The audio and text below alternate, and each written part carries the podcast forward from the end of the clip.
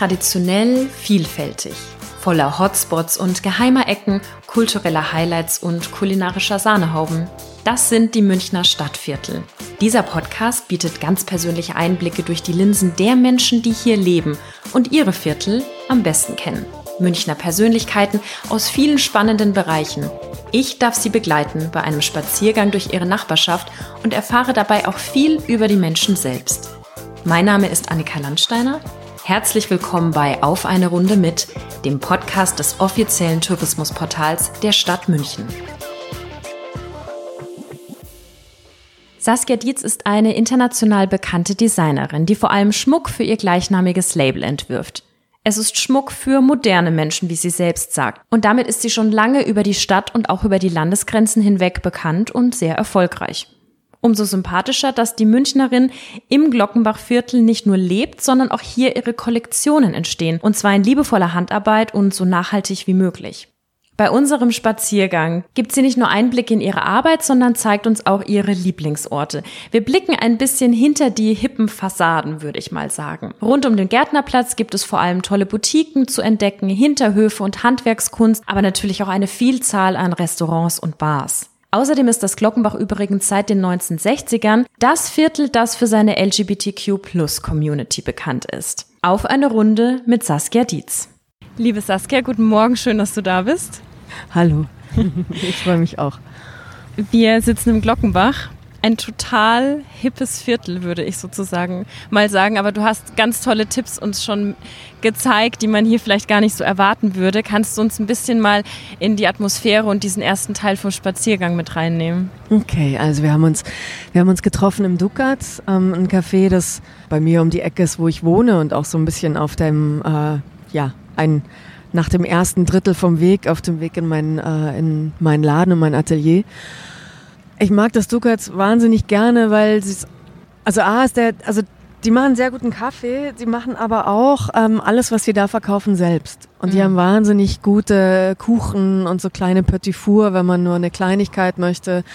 Ähm, die machen auch wirklich gute Macarons, was ja außerhalb von Frankreich quasi fast unmöglich ist. Und sie machen die Croissants selbst. Und ich kenne, also es gibt bestimmt noch eine andere Adresse in München, aber es ist die einzige Adresse, die ich in München kenne, wo die Croissants oder auch die Brioches selbst gebacken mhm. sind.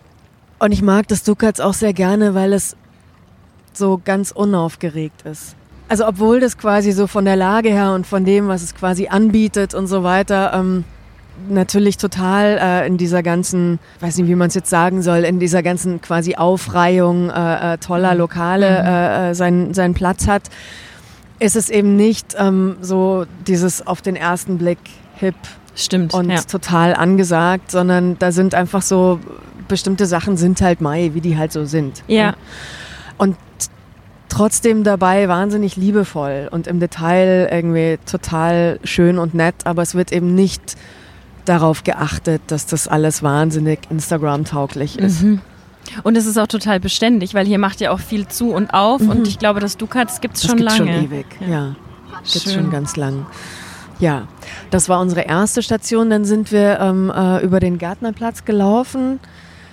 Der, was die Bepflanzung angeht, also man kann am Gärtnerplatz immer wahnsinnig schön auch die unterschiedlichen Jahreszeiten ablesen, weil der wirklich äh, mehrfach bepflanzt wird. Mhm. Oder je nach Jahreszeit quasi die diversen äh, Blumen blühen. Mhm. Und im Frühling ist er eben ganz anders als im Sommer oder Hochsommer oder jetzt so im Frühherbst, wo dann so ganz viel Orange und, äh, und, und Rot und wirklich so herbstliche Farben. Und das finde ich ja. total schön, dass das eben so orchestriert ist und ja. nicht einfach irgendwie. Also es ist wirklich so ein ja so ganz ernst genommener Bepflanzungsjob. Den, das finde ich.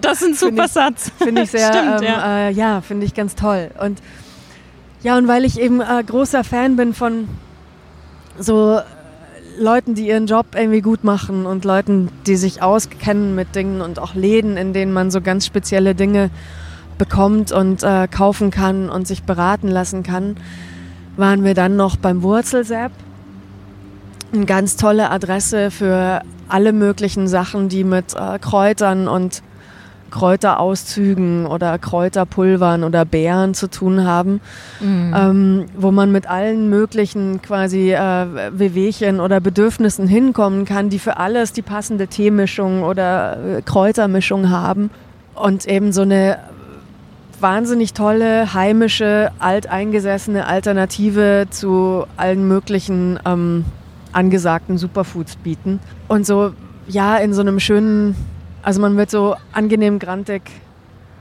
willkommen geheißen. Da, da, wollte ich gerade schon was dazu sagen. Was würdest du denn Touristen und Touristinnen sagen, wenn die so ein bisschen vor den Kopf gestoßen sind, wenn sie dieses Münchner Grandler mal so erleben zum ersten Mal? Ja, eigentlich verbirgt sich dahinter eine große Herzlichkeit in der Regel. Und es ist eben keine, also es ist keine vordergründige Freundlichkeit, sondern eher quasi, also man muss sich die Freundlichkeit erst so ein bisschen erarbeiten, indem mhm. man eben selbstfreundlich ist oder indem man eben ein Anliegen hat, auf das eingegangen werden kann. Mhm. Und man kann sich, also man kann sich in dem Laden total sicher sein, dass man keinen Schmarrnverkauf bekommt. Nebenan ist dann die Heiber, was so, ja, finde ich, eine der schönsten kleinen Bars in München ist. Eine der wenigen Adressen, wo ich auch alleine hingehe, weil man sich da immer wohlfühlt, mhm. so. Weil die wahnsinnig gute Drinks auch mischen. Was trinkst du da? Ich trinke da ähm, äh, am allerliebsten einen sehr kleinen Drink, der heißt Libanon. Mhm. Und der ist sehr stark, sehr scharf und sehr kurz. und der ist ähm, äh, ein Drink, der, glaube ich, eigentlich aus Beirut kommt. Ähm, es ist ein ganz, also es ist wirklich so ein, so ein äh, äh Stammball, wie man sagt, ähm, äh, mit einer grünen Olive, ein bisschen Wodka, Tabasco mhm. und dann viel ähm, äh, Zitronensaft oder Limettensaft. Oh wow, mhm, okay. Ähm, es gibt dann noch äh, auf der anderen Seite daneben einen ganz tollen Farbenladen, Deigelmeier, wo auch so die Besonderheit ist, dass man mit irgendwelchen Farb Farbproben oder Farbmustern. Also selbst wenn es ein Stoffmuster ist, äh, was man in einer bestimmten Farbe hat, äh, wo einem jede Farbe einfach angemischt wird. Mhm. Ja, ich finde, dass es so eine Besonderheit eben ist von München. Also auch eine, eine Sache, die, die mich also in dem, was ich tue und, und, und dem, was ich mache, immer so auch an München gehalten hat, dass man hier eben wahnsinnig viel Wissen findet. Mhm. Wissen und Handwerk und, und so Expertise und Fachleute.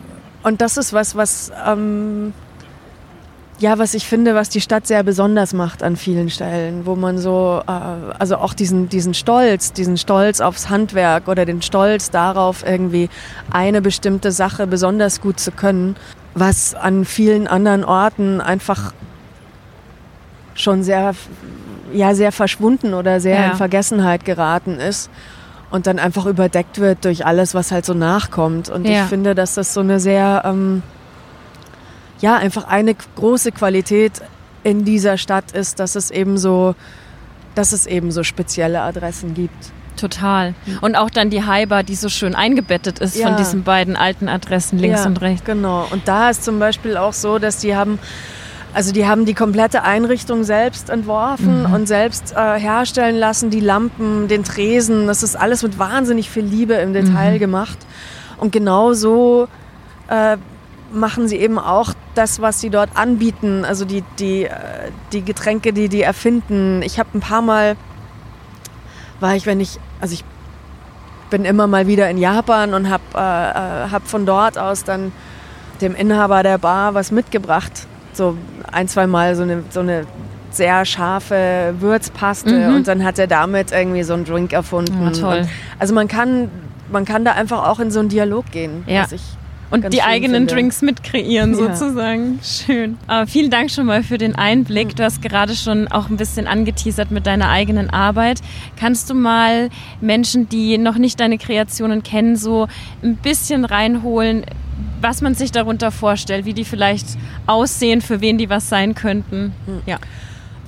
Okay, das ist immer, finde ich, ich weiß, die ja. Frage relativ einfach sich anhört, das ist, finde ich, eine der schwierigsten Fragen überhaupt. Also ich habe, als ich, als ich angefangen habe mit meiner Arbeit, wollte ich quasi, ich wollte einfach nur Schmuck machen für Leute wie mich, mhm. weil es zu der Zeit gab es quasi nichts, was ich selbst tragen wollte. Mhm. Es ist ja immer die, also die eine Frage ist die, was kann man sich leisten? Die andere Frage ist aber vor allem die, was möchte man denn überhaupt haben oder ja. tragen und womit fühlt man sich wohl?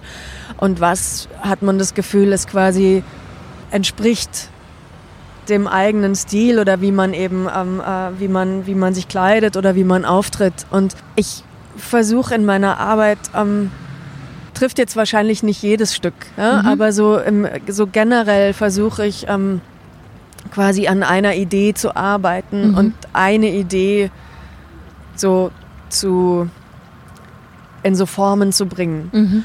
Lass dann, also ich lasse dann die Sachen weg, die eben nicht dazu gehören und, und, und versuche so ein bisschen so an einer Essenz von einer Sache zu arbeiten. Mhm probiere gerne auch mit unterschiedlichen Materialien aus und, ähm, äh, und versuche einfach so ein bisschen so Grenzen auszuloten. So. Und es richtet sich im Grunde an, ja, an, an moderne Menschen. Mhm. Also, ja. Das, ja, das glaube ich, kann ich auch so unterschreiben, wenn man sich das alles so anschaut. Kann, kann man die Frage beantworten, ob erst das Material da ist oder erst die Idee? Mal so, mal so. Also manchmal gibt es eine Idee und dann sucht man das passende Material dafür. Und manchmal gibt es ein Material, was man ganz toll findet und dann sucht man die passende Form dafür. Also wir haben jetzt das, die Kollektion, die ich jetzt gerade vorstelle, wo ich die ähm, in den letzten Wochen die Musterkollektionen hergestellt habe, arbeite ich mit Perlmutt, mhm. womit ich vorher noch nicht gearbeitet habe und arbeiten da mit unterschiedlichen Strukturen und haben uns da einfach angenähert, wie, wie man, äh, wie man die, wie, wie man auf eine moderne Art und Weise da mit Struktur umgehen kann und haben dann äh, mit haben Strukturen einlasern lassen und mm, äh, ja, das sind so ganz schöne Effekte, die dann entstehen, so aus, gepaart aus diesem organischen Lüster quasi von dem, von dem Material, von diesem, was so durch viele, viele hauchdünne Schichten dieser mystische Glanz, den das mhm. Perlmut so hat und dann aber mit so ganz exakten gelaserten Strukturen, was so ein bisschen so einen schönen, einen schönen Gegensatz gibt. Das klingt mega spannend. kann, kann, man das vielleicht auch so sagen, dass, also wenn, wenn du das Material hast und die mhm. Idee, wie lange das dauert, bis das Endprodukt da ist, weil das ist ja ein wahnsinnig toller Prozess wahrscheinlich. Ja, also es ist aber da auch ganz, ganz, also es gibt manchmal Sachen, die die ziehen sich über Jahre hin. Mhm. Einfach weil man immer wieder an so einen Punkt kommt, da kommt man erstmal nicht weiter. Also es gibt einfach manchmal so Knoten, die man nicht zum Platzen ja. bringt. Ja. Und dann muss man es ruhen lassen und später wieder aufgreifen. Und manchmal ist es so, dass man an einer Sache arbeitet und man, und man arbeitet daran und arbeitet daran. Und meistens ist es quasi so, wenn es so Arbeit, Arbeit ist, ist auch irgendwas falsch. Mhm. Und oft ist es dann aber so, dass man in diesem Prozess, in dem man an einer Sache arbeitet und verschiedene Teile ähm, äh, äh, dekliniert oder, oder ableitet aus, aus einer Idee. Und auf einmal, wenn man eigentlich der Meinung ist, ja, jetzt hat man es ungefähr, ähm, schüttelt man so drei Sachen aus, aus dem Ärmel, die natürlich, also gefühlt würde man sagen, ja, ja, die hat man jetzt so in fünf Minuten so hingeworfen. Die sind dann die besten Teile in der ganzen Geschichte. Und natürlich sind sie nicht in fünf Minuten entstanden, sondern die haben ja diesen ganzen Prozess quasi mitgemacht ja. und sind dann aber ohne diese Anstrengung entstanden. Mhm. Und deshalb sind sie dann auch eben gut. Mhm. Mhm. Wir laufen mal weiter. Mhm. Danke dir für deine Einblicke bisher. Ja, gerne.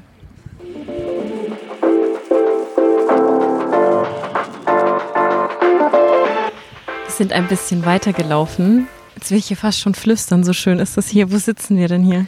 Wir sitzen jetzt am alten Südfriedhof. Der ist ziemlich groß, ein wunderschöner Friedhof, äh, wo sehr viel zweite, dritte Reihe schon so ein bisschen verwildert ist.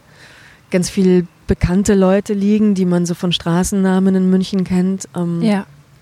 Wie es Friedhöfen natürlich total zu eigen ist, einfach eine große Ruhe ausstrahlt und auch ein Ort, an dem man sehr schön die Jahreszeiten ablesen kann. Im Frühling ist das wahnsinnig schön, dann ist das so ein Teppich aus Krokussen. Wahnsinn. Und irgendwann am Anfang kommen so die Schneeglöckchen. Irgendwann äh, kommt äh, der Bärlauch, dann riecht es ganz schlimm nach Knoblauch. Wunderschön, ist zu jeder Jahreszeit sehr Mhm. schön. Ja. Gehe ganz gerne hier spazieren. Also früher noch viel öfter, als, als ich quasi Kinder im Kinderwagenalter hatte, weil das so ein, ein guter Platz war, um die so zum Schlafen zu fahren, Mhm. für den Mittagsschlaf. Und weil es eben ganz nah bei mir am Atelier ist. Mhm. Aber es ist so, wenn man, ja, wenn man so ein bisschen nachdenken möchte über was, wenn man so ein bisschen seine Ruhe möchte, ist es ein ganz schöner Ort, der eben, also ich liebe die Isar sehr, da bin ich sonst auch ganz oft, aber Ja. gerade wenn das Wetter schön ist, dann hat man hier einfach so seine Ruhe. Ja. Ich glaube, man erwartet den Ort vielleicht auch nicht, wenn man herkommt und über das Glockenbach erstmal was liest Mhm. und sich überlegt, was findet man hier so. Kannst du uns nochmal, du wohnst in diesem Viertel, du Mhm. arbeitest in diesem Viertel, so ein bisschen mit reinnehmen, für wen das Glockenbach was sein könnte, sowohl an diesen Orten wie auch an den anderen, die wir gesehen haben? Also man hat im Glockenbachviertel natürlich eine ganze Reihe von äh, äh, netten Lokalen und so weiter, ähm, die ja, die man überall natürlich nachschauen kann und so. Und man hat aber eben auch ähm, noch eine ganze Reihe von Hinterhöfen, Hinterhofwerkstätten, von, von äh, Läden, die sich so ans Handwerk richten, wovon wir ja auch ein paar besucht haben jetzt. Was ich auch sehr gerne mag an dem Viertel ist, dass es im Grunde sehr verkehrsberuhigt ist. Also es gibt so ein paar Hauptstraßen quasi, wo, wo, ähm, wo Verkehr ist, wo auch lauterer oder schnellerer Verkehr ist, aber insgesamt ist es eigentlich sehr ruhig und Mhm. ein sehr gutes Viertel, um so zu Fuß unterwegs zu sein. Ähm, Apropos zu Fuß, ich habe mich früher, auch als ich hier gelebt habe, öfter mal verlaufen. Geht dir Mhm. das auch noch so? Na, es geht mir nicht mehr so, aber man hat äh, äh, dadurch, dass die Straßen oft so ungerade sind, Mhm. ich weiß nicht genau, woran das liegt. Also hier, es gibt ja so ein paar Straßen, die einfach Bachläufen folgen. Mhm. Aber Straßen oft so unerwartet quasi, ähm, also man, man hat das Gefühl, man ist in eine Richtung gelaufen, das stimmt aber gar nicht, obwohl Mhm. man einer Straße gefolgt ist zum Beispiel. Und es ist ein ganz furchtbares Viertel, um mit dem Auto hier durchzufahren. Durch die vielen Einbahnstraßen. Ähm, es ist einfach besser, hier unterwegs zu sein, zu Fuß zu, und zu Fuß oder mit dem Fahrrad unterwegs zu sein. Und das ist, finde ich, ein, also wenn man sich jetzt nicht gerade an den, gibt so ein paar Straßen, die sind mir zu trubelig, aber so in der, in der Hauptsache finde ich, ist es ein sehr freundliches Viertel mit viel, ähm, äh, mit viel Leben, was so draußen stattfindet, was ich ganz gerne mag.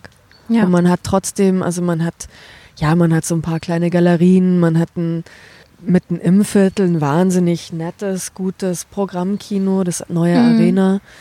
Ähm, dann hat man angrenzend daran noch, eine, noch ein paar andere äh, sehr gute Kinos mit einer irre guten Auswahl, die so gut geführt sind. Wenn ich Genau. dich fragen würde für heute Abend, wo soll ich essen gehen, was würdest du mir vorschlagen? Es gibt eine ganz tolle Japanerin, finde ich, auf der Baderstraße. Mhm. die so, wenn man jetzt mit Japanisch hauptsächlich Sushi verbindet, dann das bekommt man da auch, auch in super Qualität, aber die hat, finde ich, was eben so besonders ist an ihr, sehr gute japanische so Hausmannskost. Mhm. Da gibt es so ein paar Gerichte, finde find ich, an denen man sehr gut ablesen kann, ob eine japanische Küche eben gut ist oder nicht. Verstehe. Mhm. Das äh, wäre unbedingt eine Empfehlung von mir. Ähm, Wie heißt der Laden? Hagoruma heißt es. Okay. Genau, äh, die Chefin, die leider bald wieder nach Japan geht, ähm, kommt aus Hokkaido, aus Nordjapan. Und ist eine ganz, äh, äh, ja, eine ganz lustige Person. Was würde ich dir sonst empfehlen? Ähm, es gibt relativ neu auf der Pestalozzi-Straße so einen Falafelladen, also Falafel, noch so ein paar andere Sachen. Das war, also ist immer noch die gleiche Chefin quasi. Ähm, die den Laden führt, nicht dieselbe, also ist nicht das gleiche Personal, Mhm. was äh, dort arbeitet. Die hatte, ähm, äh, weil sie selbst äh, äh, vietnamesischen Background hat, und da stand früher ihre Mutter drin. Es war ein ganz mini kleines vietnamesisches Lokal mit einer Mhm. wahnsinnig tollen Karte, die jeden Tag anders war. Es gab immer nur zwei oder drei Gerichte. Und dann haben ähm, in den letzten ein, zwei Jahren in der gleichen Straße zwei oder drei andere vietnamesische Lokale aufgemacht und dann hat sie sich gedacht, oh jetzt, da machen wir mal was anderes. und jetzt ist es eben ein, ähm, ja, so ein bisschen so ein Crossover, glaube ich, aus Türkisch und Orientalisch. Und haben ein wahnsinnig gutes Falafel, was man in München ja auch nicht so leicht bekommt. Also Nee. es gibt das Beirut Beirut. Ja.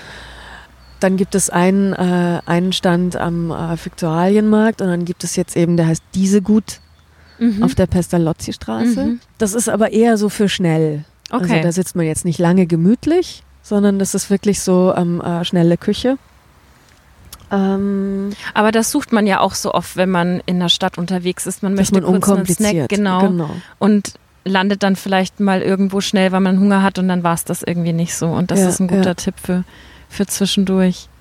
Wenn wir noch ein bisschen zurückkommen zu deiner Arbeit, was mich total interessieren würde, du hast ja vorhin gesagt, dass du eigentlich angefangen hast, weil du Sachen kreieren wolltest, die du tragen wolltest. Ja. Kannst du dich noch an das allererste Stück erinnern? ja, ja, sehr gut. Mein allererstes Stück war, ähm, also meine allererste Kollektion, das waren, Kollektion ist fast ein bisschen übertrieben, aber es waren äh, drei Armbandformen in zwei Farben. Mhm.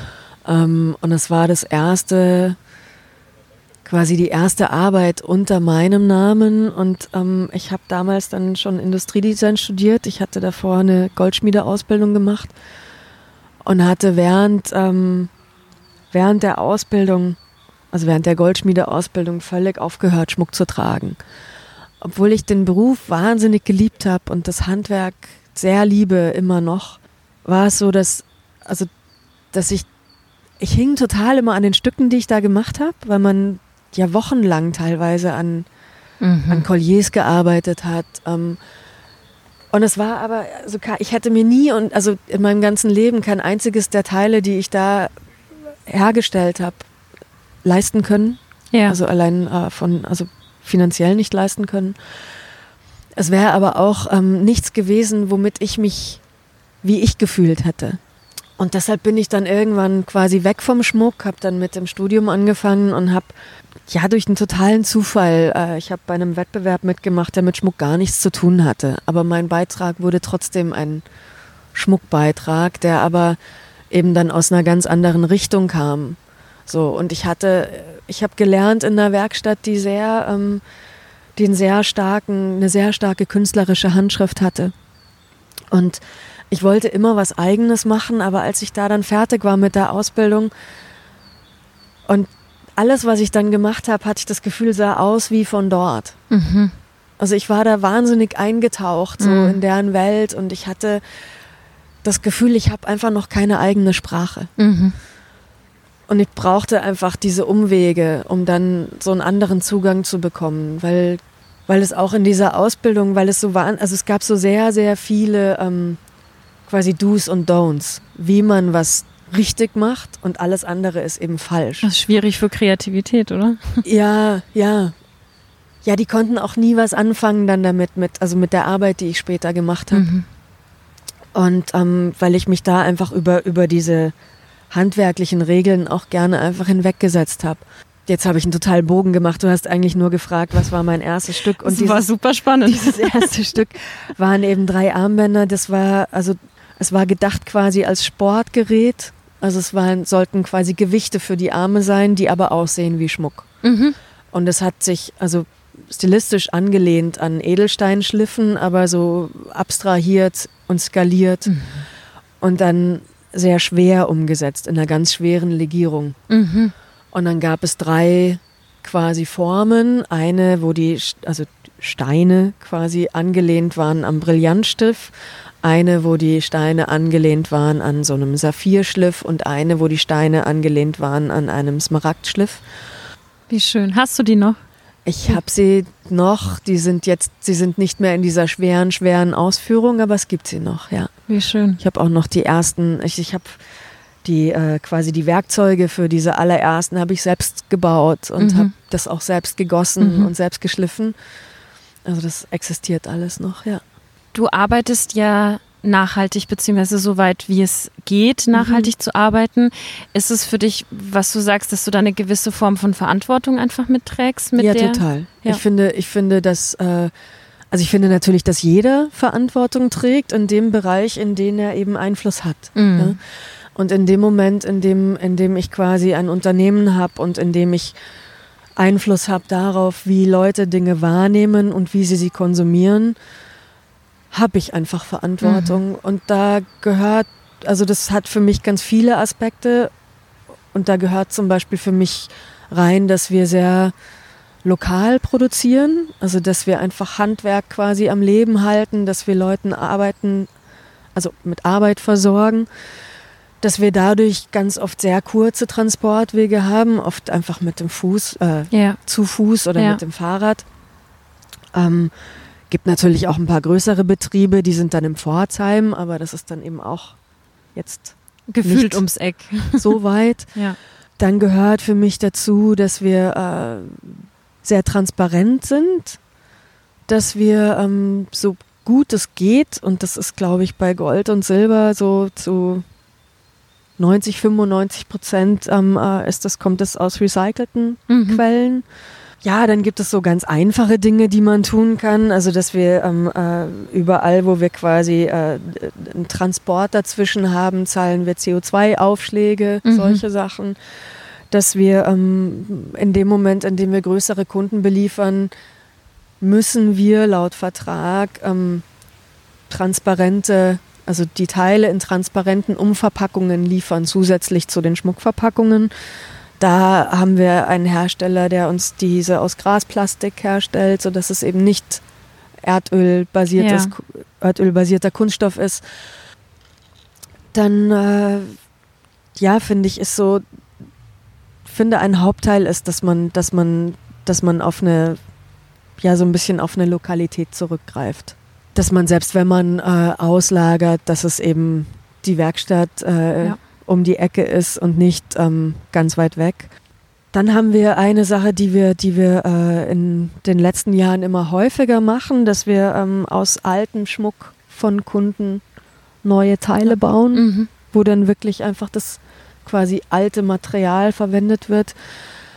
Was ja eine ganz schöne Eigenschaft am Schmuck Mhm. ist, ist, dass man den, egal wie alt er ist, einfach immer wieder neu umarbeiten kann. Mhm. Im Vergleich zu anderen Materialien hat man einfach da eine, eine Langlebigkeit, die, ähm, die man selten so findet. Und man hat außerdem den ganz schönen Nebeneffekt, dass man oft, äh, wenn man alten Schmuck auseinander nimmt, Steine aus Teilen rausholt, die eine Qualität haben, die man einfach gar nicht mehr bekommt Mhm.